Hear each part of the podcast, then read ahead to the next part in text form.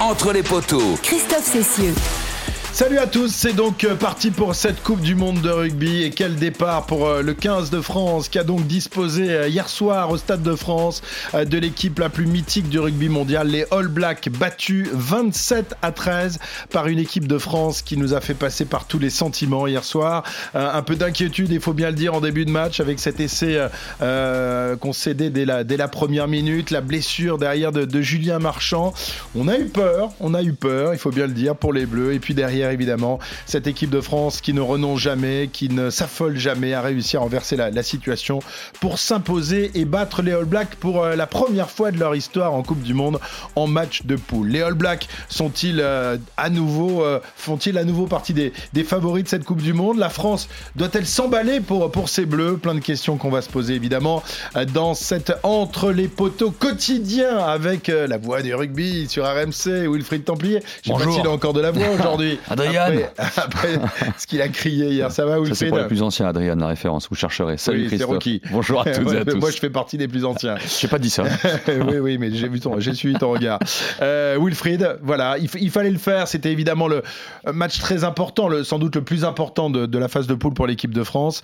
Euh, on voulait entrer de, manière luxueuse dans cette Coupe du Monde avec euh, les, All Blacks, des All Blacks qui ont remporté le Rugby Championship, hein, l'équivalent du, du, tournoi des, des nations dans, dans l'hémisphère sud, mais qui euh, n'ont plus le lustre euh, de leur passé, qu'on a battu hier, même si évidemment ça a été compliqué en, début de match pour ces Bleus quand même. Hein. Écoute, si on t'avait dit avant le match, on gagne euh, ce soir 27 à 13, euh, t'aurais dit je signe où là? Amener le papier, c'est vrai, donc tout on, va, on va y revenir, tout n'a pas été parfait, mais s'imposer comme ça, sans trop trembler dans les dernières minutes, franchement on aurait pris tout de suite.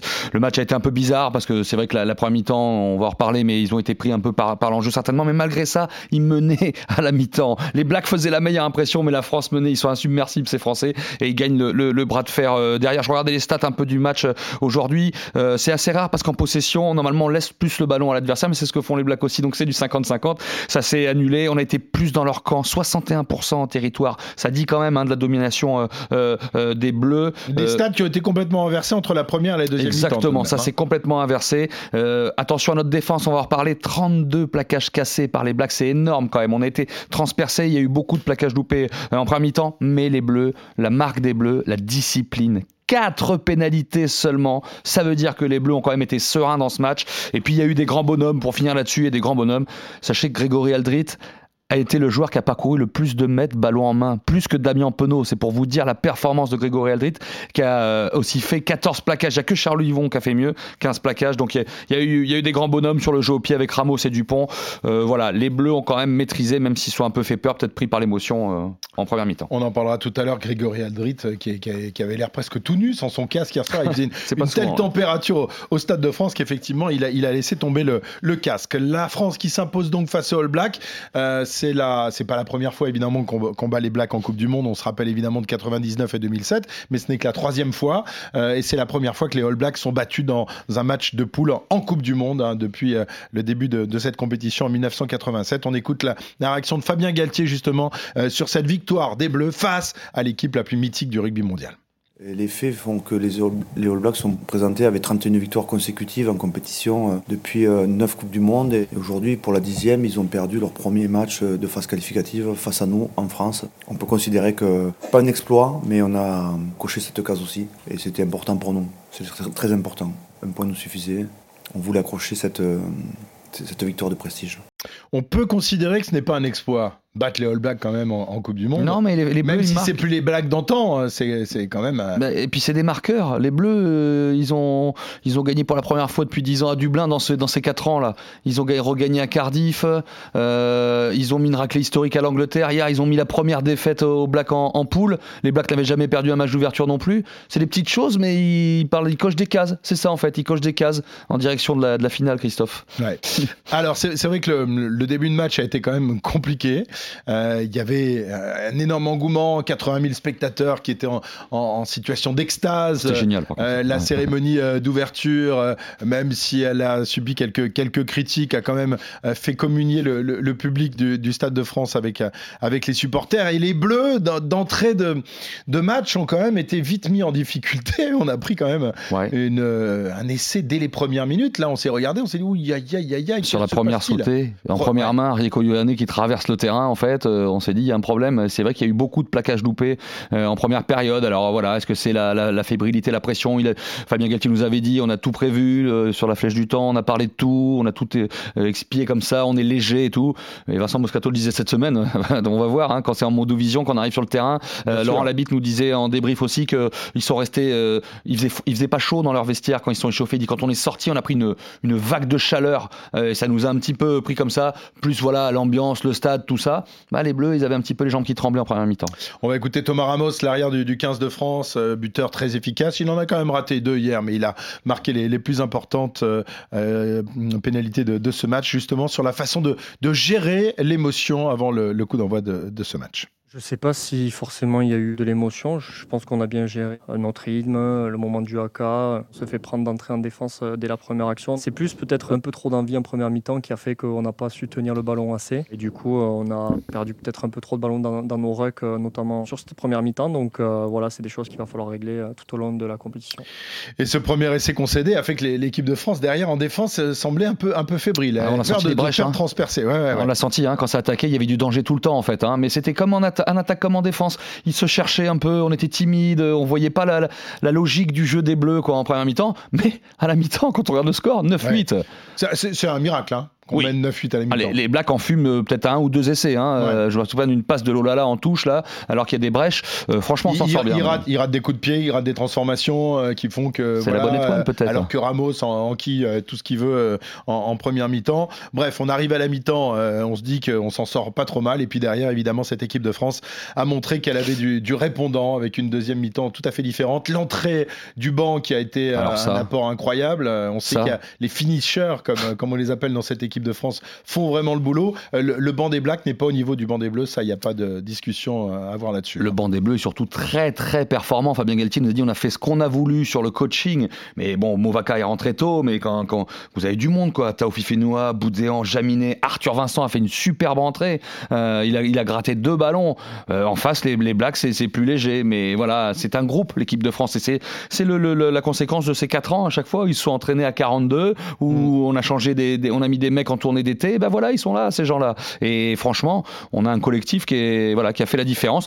Et, et l'habit le disait, les matchs se gagnent dans les dix dernières minutes dans, ce niveau-là. Là. Et les Français sont, sont, très performants. Et surtout, ils paniquent jamais. Ils paniquent jamais, ils ont confiance. C'est ça qui est bien, effectivement. Et ces dix dernières minutes, euh, bah, les, les, Blacks ont fait n'importe quoi et on leur a mis euh, une belle rousse quand même. Hein. Planté quasiment 30 points au All Black en Coupe du Monde. C'est vrai, tu as raison, on aurait signé tout de suite. Alors, il y a quand même quelques revers euh, de, la, de la médaille, notamment mm. la, la, blessure rapide de Julien Marchand, le talonneur de, l'équipe de France, l'un des hommes de base euh, de cette équipe qui est là depuis le début, euh, depuis, euh, depuis ses 4 ans.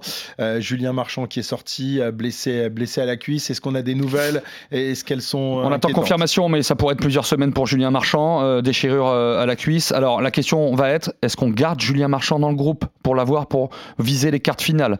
Et c'est-à-dire qu'on aurait évidemment Peato Movaca et Pierre Bourgarit, le talonneur de La Rochelle. Bourgarit qui pourrait être titulaire, qui devrait être titulaire, qui va être titulaire contre l'Uruguay. La bite nous a dit, de toute façon, Julien Marchand n'était pas prévu contre l'Uruguay. Derrière, il y a quand même la Namibie. Il y, a un, il y a un joueur, on nous a dit aussi, que, qui peut être talonneur, c'est Sipili Falatea, peut-être contre la Namibie, euh, talonneur remplaçant. Alors c'est pour les touches qu'il faudra se, se, gérer, mais c'est le risque. Ils n'ont pas envie. J'ai l'impression qu'ils n'ont pas envie de renvoyer Julien Marchand, qui est un gros porteur, qui est un gratteur. C'est pas le même style que Movaka. Movaka fait une superbe entrée hier. Il a du gaz, il a des mains, on dirait un trois quarts centre. Mais c'est vrai que si on joue l'Afrique du Sud, on joue des choses comme ça, le, le, jeu au sol de Julien Marchand, la puissance en mêlée dans les rocks euh, et dans les ballons portés, on peut difficilement s'en passer. Donc ce cas va être à gérer pour le staff du 15 de France, mais on a déjà pas mal d'absents, hein, pas mal de forfaits. Ah oui, parce que la première ligne titulaire de, de, l'équipe de France, elle a pris euh, quand même. Bah, Baye n'est pas revenu encore, et ce sera pas. Il vise l'Italie aussi pour Baye, ce sera pas l'Uruguay la Namibie, nous a dit Laurent Labitte. Pas avant l'Uruguay pour. Euh, pas avant l'Italie pour Cyril Baye. Donc Danti devrait. Alors je sais pas si on enchaîne sur le sur, les, sur les, le, groupe. Danti, Danti devrait revenir jeudi prochain face à l'Uruguay l'Uruguay. Je longe peut-être la semaine d'après contre la Namibie. Voilà, ça peut rentrer un peu et on se met en ordre de marche pour les quarts de finale et monter en puissance, mais j'ai l'impression qu'ils n'ont pas envie de lâcher Julien Marchand comme ça. On pense déjà au quart de finale. On a disputé bah, qu'un seul match. Euh, Christophe, on a gagné hier. Non mais là, c'est vrai qu'après un match comme ça, la, suite de la compétition, quand on suit l'équipe de France, va être un peu fade là hein, pendant, pendant quelques semaines. Hein. Ah, bah, mais pour eux, c'est parfait. Ils vont gérer comme ils veulent. Ils vont gérer les temps de jeu, ils vont monter en puissance et la vision, c'est le quart de finale maintenant. Et, le calendrier est bien fait pour ça, avec l'Italie pour monter un petit peu en pression et après quart de finale. Donc c'est Laurent Labitte, je le répète, nous l'a dit tout à l'heure aussi, va pouvoir s'améliorer physiquement, s'améliorer rugby, bosser tranquillement. Et voilà, ce, aujourd'hui on est tranquille, on met les lunettes de soleil et c'est les blacks qui se grattent la tête. c'est les blacks qui se grattent la tête. Et puis on va pouvoir observer également euh, euh, nos futurs adversaires euh, pour les quarts ou pour après, avec notamment l'entrée en lice de l'Irlande tout à l'heure. Bah, la meilleure nation au monde, ouais, parce qu'on nous parle toujours de l'Afrique du ah, Sud. c'est vrai. enfin, on, nous, on nous dit qu'on devrait affronter l'Irlande en quart de finale, parce que l'Irlande devrait logiquement s'incliner face à, l'Afrique du Sud. On est sûr de rien. On est sûr de rien. sur ce match, on est sûr de rien. C'est ça qui est dingue dans cette poule, parce on dit on bat les Blacks, c'est cool, c'est bien, mais bah l'Irlande ou l'Afrique du Sud, c'est. Bah, moi, moi, je pense que l'Afrique du Sud est en mission. Euh, Yannick Bru nous expliquait euh, dans, un entre les poteaux euh, au printemps, quand il était aux Sharks, que cette génération de, de, boxe veut marquer l'histoire. C'est la fin de cette génération. Ils sont à trois titres de champion du monde comme les Blacks. Et ils veulent avoir un quatrième titre pour marquer l'histoire. Ils sont en mission, ils ont une expérience, ils sont tenants du titre. Voilà, l'Irlande peut les battre. Mais moi, j'imagine l'Afrique du Sud battre l'Irlande et que si on est premier, on retrouve l'Irlande à ce moment-là et on est habitué à les jouer. Ils ont une revanche à prendre depuis février, la défaite euh, dans le tournoi quand l'Irlande avait fait le grand chelem en sortant de ce match à Dublin. Les Français disaient Allez, on aimerait bien les reprendre en quart. Ce sera pas facile non plus. Non. Mais bon, c'est comme ça. Les, les, mangeurs d'enfants, là, euh, si je peux m'exprimer ainsi, euh, les box, ils font peur. Moi, ils me font peur. Oui, j'espère qu'ils sont prêts un peu trop tôt, ces, ces, Springboks.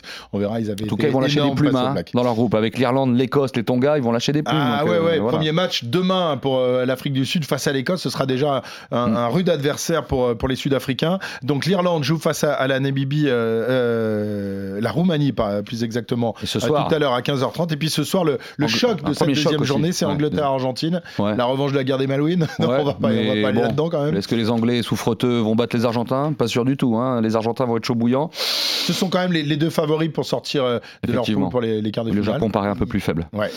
C'est le côté, le côté facile du tableau, on va dire entre guillemets. Même si on respecte tout le monde, c'est le côté facile quand même. Très bien, match à suivre ce soir évidemment, 21h euh, entre euh, l'Angleterre et l'Argentine, le choc du jour. Et puis donc euh, demain, d'autres affrontements entre notamment l'Afrique du Sud et l'Écosse. Ça passe vite, hein c'est tous les jours, mais ça passe vite. Ça, va vite, ça va très vite, mais on se retrouve tous les jours, c'est ça qui est bien. Ah à demain. À demain, au revoir. À demain, bonne, bon après-midi. Salut tout le monde. Avec la Coupe du Monde et, et, bonne deuxième journée de Coupe du Monde. On se retrouve demain pour un nouvel épisode d'Entre les poteaux et, et bravo à nos Bleu, bravo à cette belle équipe de France. À demain, ciao.